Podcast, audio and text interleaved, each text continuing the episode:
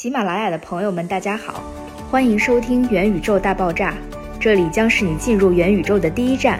本栏目由三十六氪和欧 daily 星球日报联合制作播出，欢迎大家点击订阅。我是欧 daily 星球日报的创始人和这档栏目的主持人 Mandy。那我们本期请到的嘉宾呢是云九资本的合伙人 Vincent 牛凤轩老板。所以，如果不聊到就是元宇宙的最终的愿景这么大的话题，只说游戏的话，你觉得就是再加上了开放的经济系统和模型的这些游戏，他们是不是能逐渐替代掉之前的这种传统的游戏？如果它的体验能够匹配到现在的这种技术水平的话？嗯，我觉得不一定，这要考虑游戏的类型。首先呢，你看我们现在包括 Mandy，我之前推荐给你的一些独立游戏，对吧？很多独立游戏它也不是说用什么最新的技术、最牛逼的技术，它只要在某一个玩法上、某一个机制上设计的好玩儿，那它就是个好玩的游戏，就可能有几百万人为它买单，买一个 copy，对吧？Steam 上有很多的独立游戏，就是游戏这个东西，它就跟一个艺术一样，或者说我们看电影、看书一样，就是它是一个很大众的市场。每一个作品它切的这些用户的群体不一定一样，所以我们不可能就是说区块链游戏会代替传统游戏，就是这种命题，我觉得是肯定是不成立的。只能是说一部分的游戏，尤其是有一定竞技属性、有多人互动属性、有社交属性的一类游戏，把区块链带入进去，把这个经济开放的这个交易系统和经济模型带进去，它可能会比传统游戏做得好。但是你说一个单机游戏，你放进区块链，就这个东西，我觉得是是无关痛痒的，或者比较鸡肋。那最多就是说。我到时候给你生成一个玩这个游戏的成就，将来我们所有的 Steam 上成就系统，然后 PlayStation 上面的奖杯系统这些东西，我把它区块链化，那这个是 OK。但是它跟游戏的玩法其实没啥关系，对吧？比如说一些独立游戏去横版过关的，对吧？塞拉斯塔、蔚蔚蓝，就这些游戏它其实跟区块链没有什么关系，对，它也不需要去做成区块链游戏，对。所以我觉得只是说一部分的品类的游戏，或者说区块链是天然适合一部分游戏去加入这些经济系统和这个开放的 MOBA 加 RPG 这种，对，大概率是竞技类。或者说是这 MMO RPG 这种网游这些这样的一些东西，它其实是可以融入的。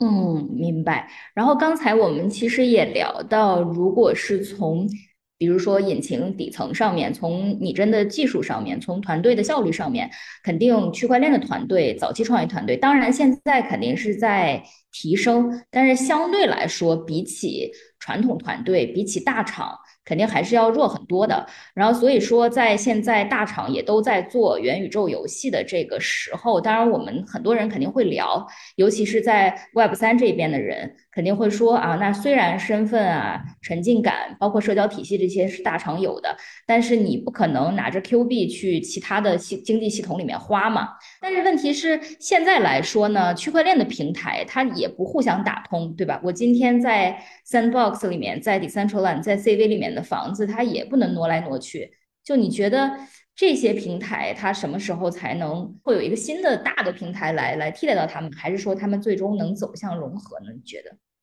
呃，我觉得这是一个阶段性问题，就是说这些游戏里面的原生货币这个角度，fungible token，大家其实是基于区块链的底层是原生打通的。比如说将来我是不是可以在 Sandbox 里面去用这个 Mana，或者是用别的一些这种 token？大家都知道这是一件非常容易的事情，或者在 DeFi 里面，我们可以看到不同的 DeFi 项目，它的这个 token 可以在各个项目里面都可以去使用，所以这种东西是容易打通的。然后一部分 NFT 是容易打通的，就还有一些东西，比如说我在 Sandbox 里面的一个游游戏的一个道具，它怎么在另外一个游戏里面去使用？这里面这个东西它已经不只是涉及到资产确权这一件事儿了。资产确权是容易确权的，就我这个 NFT 在另外一个游戏里面能显示出来一张图片。但你要是说，因为 Sandbox 跟 Decentraland 它的画风本来是不一样的，Decentraland 是一个 low poly 的画风，Sandbox 是一个提速风。那我把一个提速风的一个武器放到一个 low poly 里面，那这个 NFT 的资产我是可以移过去的，但是它的前端的显示你还要重新去做模型适配它的前端的显示，让它看起来不是那么的违和。就区块链不是万能的嘛，它把资产这一层的传递已经做得很好了，但是在上面一层这种应用上面的一些表现层、一些其他这个东西，它其实我觉得啊，跟原来其实没有太多的区别。比如说我做了一个游戏，我要去引用 Sandbox 里面资产。那我可能就要考虑，我到底是把原生的他体速风的这个东西弄过来。虽然我这个风格可能是一个偏现实的、偏其他的这种可爱风格的，但我觉得也不违和，这是一种选择。另外一种选择就是他一个提速风的一把剑。我把它在我这儿呃弄成一个符合我这个游戏风格的一种显示形式。这个用户他在 Sandbox 有一把剑可以用，但来我这儿也有一把剑可以用，但只是说外形上稍微不太一样而已。那就是说，到底是我去做的功能量，还是说 Sandbox 他把自己的一个 NFT 给我给你做多种风格，你们随便随便都可以去用这个素材，你可以用。这个的开放，这已经不是区块链本身的问题了，这是应用层的一些问题了。对，但你觉得这个应该会发生吧？因为其实是传统游戏会各种的玩这种 crossover，对吧？虽然可能对对，我我觉得现在比较容易发生的是什么呢？NFT 头像这个东西，对吧？很有可能在将来的各种这个游戏里面，或者说一些社交类产品里面，不再允许大家传什么随便传个图片，就是你只能用 NFT 当自己头像。然后这个东西我可以给你们作为一个挂件，加一个 buff，加一个加成，或者说原生成为一个工会的组织，比如说 Bored Ape，大家直接说我们在什么游戏里面形成一个工会，只有挂着 Bored Ape NFT 头像的人才能够加入这个工会。那这件事是由区块链的底层原生就支持的，不需要说开发什么 API，不需要什么两个项目去对接，对吧？你在 Web 二点零时代，你要做这件事情，这是一个很复杂的技术对接的事情。在 Web 三点零里面，不需要什么开发，就非常简单。这个事情是一个非常简单就可以做做的事情。这件事情可能会先行发生，就是我们基于一些简单的 NFT，我不一定把它具体风格化成我的这个游戏世界里的物品，我可以把它就是一个图片或者一个挂件的形式，以一个比较讨巧的方式去显示。但是呢，在我的游戏里面，给它有一定的 utility，给它有一定的赋能，就能让一批拥有这这些 NFT 的人在这里面聚在一块儿。嗯，其实反过来说，这个也是给这些头像 avatar 进一步找了一个，对吧？可以赋能和社交的比较天然的场景。因为像比如说 Ape 他们也是最近要做这个 Play to Earn 游戏嘛。然后那呃，我们刚才聊到了很多的这个 Decentraland，包括 Sandbox 这些这个这个虚拟平台吧。那其实最近一个比较出圈，所有主流媒体都在争相报道的新闻，就是林俊杰他花了这个七十八万在 Decentraland 买地嘛。一个是我想知道一下 Vincent 自己是不是哪个平台的地主，就你比较喜欢在哪个平台里面玩。然后另外就是可能上半年的时候大家都在聊 Play to Earn，然后也不能说上下半年吧，反正前一段。段时间和近一段时间，近一段时间所有的元宇宙可能一上来都开始卖地，那你是你看不看好这种虚拟地产的这个经济模型？然后你觉得这个背后的逻辑是怎么样的呀？我在 Decentraland 里面没有地，但是我在 Crypto Voxel 跟那个 Sandbox 里面都有地。Crypto Voxel 其实涨得还好，Sandbox 里面的地其实涨得比较离谱。我是参加了应该是一九年的预售吧，那时候很便宜，那时候一个三乘三的地大概四百美金左右吧。现在一一个一乘一的格子应该是三美金，呃，三个 ETH 以上。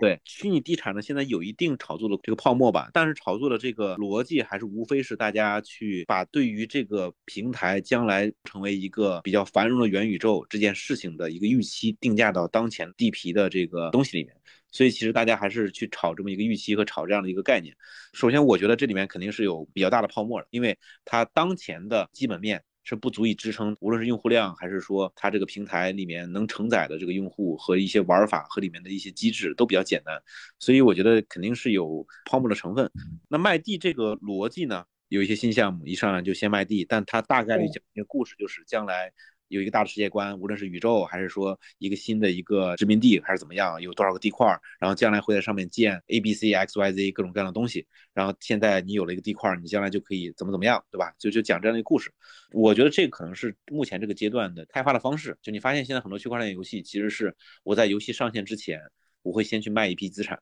对吧？这个资产它可以是地道具、NFT 道具、卖 NFT 头像等等。它跟传统游戏不一样，传统游戏可能是我闷头，对吧？开发个两年、三年，然后全部 ready，然后一次直接 launch 打到市场上，然后用户去玩。我觉得这是一个打法和方式。对，你可以在早期团队收回来一部分资金，然后把这部分资金再投入到开发，能够去做出更好的游戏。如果真想做一个超级大的三 A 的作品，没有一个几千万美金、上亿美金，这个事儿是做不了的，对吧？一上来你说第一轮融这么多钱，也是融不到的。这个其实就要去你去赌这个团队到底有没有可能去 deliver 这个大的世界观，是不是能在比如说两年后、三年后给实现？我觉得大部分人是抱着这样的一个心态去自己做一个评估，我要不要去参与这个东西的有一定投机属性的这样的一个炒作。嗯，那从投资者的角度来说，一个新的要上线的游戏，如果我还持一个比较长线看好的态度的话，买地是一个比较好的投资方式吗？你觉得？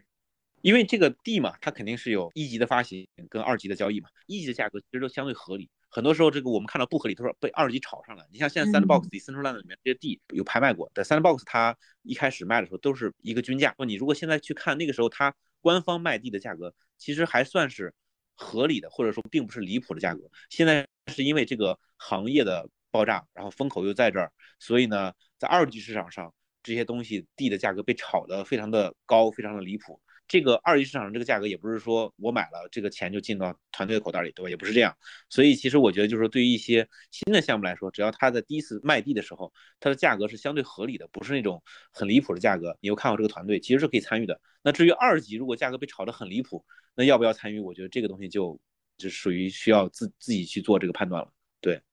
就是反正链上也是有房地产泡沫的。对。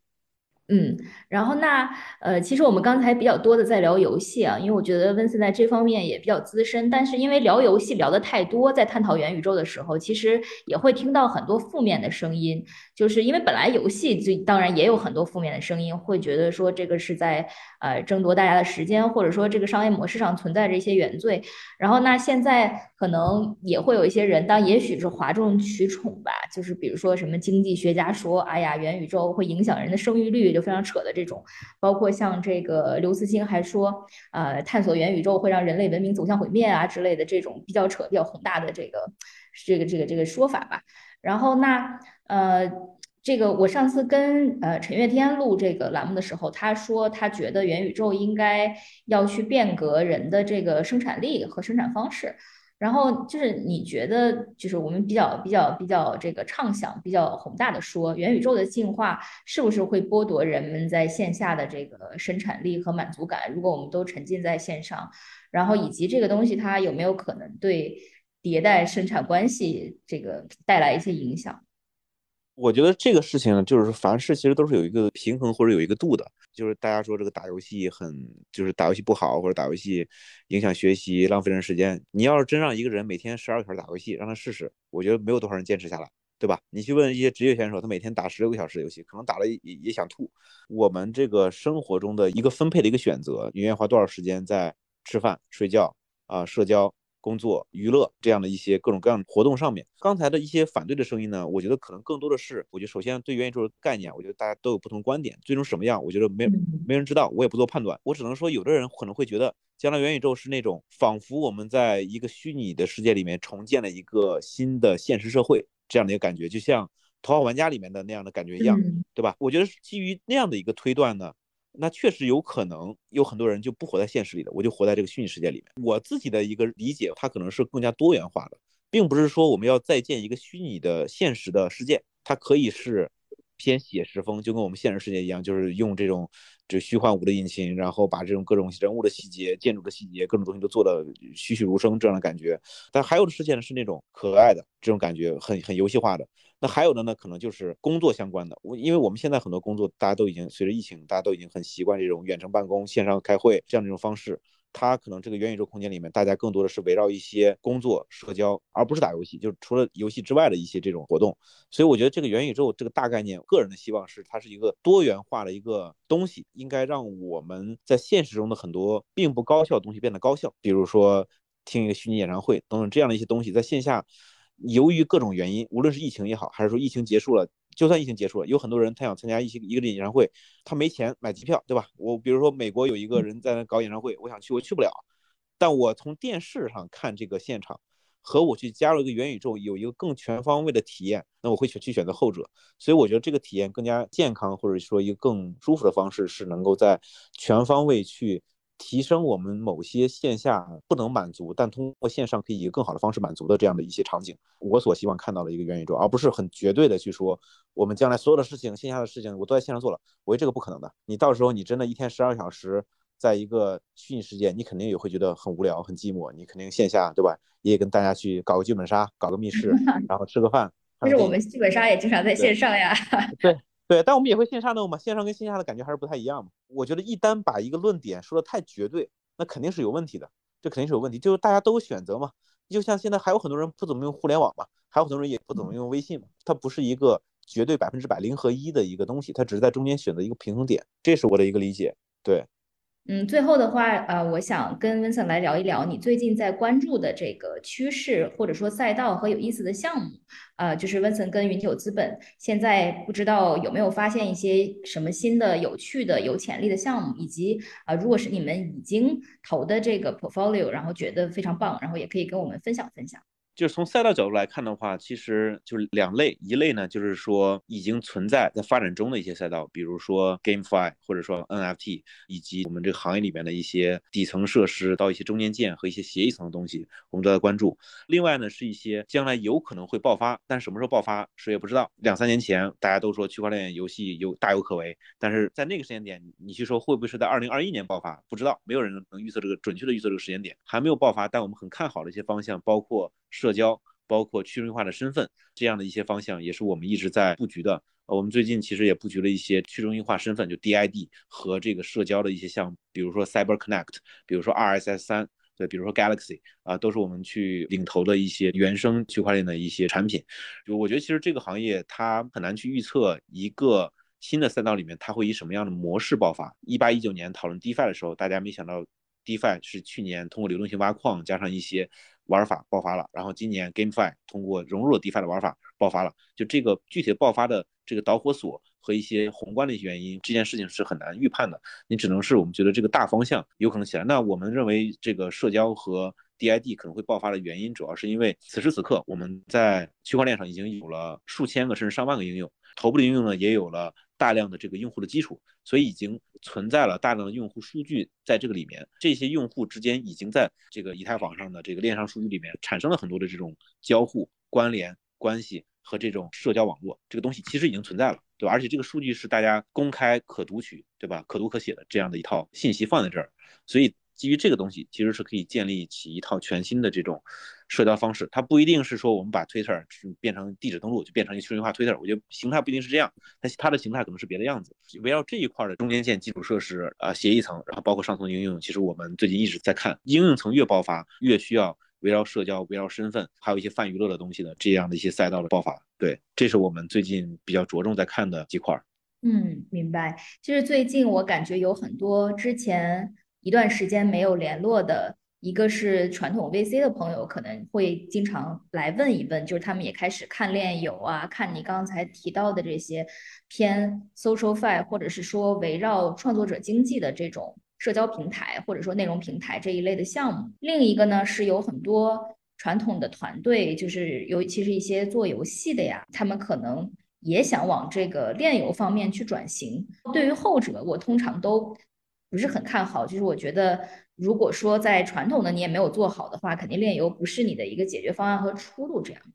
那它应该是一个更难去做到的东西嘛？会有很多人说，这些人进来了，感觉就是到了一个熊市要泡沫的时候了，可能差不多了这一波，就不知道你怎么看？我觉得就是这个行业总归是起起伏伏嘛，现在肯定是有一定的泡沫。但是其实也能够在泡沫之下看到，它不是完全单纯的泡沫，还是有很多的项目，它是有比较强的这个基本面和用户基数在那里的，以及一些新的项目，它其实是有更优秀的团队在做更大的东西，或者说在一些玩法上有更大的一些创新。当然了，现在这个时间点，其实投资可能要相对谨慎，或者说在估值上可能是要去探讨的，因为现在的估值其实还是一个牛市的估值。那可能比如说，假如啊，假如明年我们进入一个相对熊市阶段，可能整个的估值会进行调整，会比现在会低一些。所以其实从投资角度，我觉得如果说你是看一个长线的团队和一个长线的方向，那其实现在我觉得投其实也没有什么问题。反而是一些比较想去赚一些短期回报、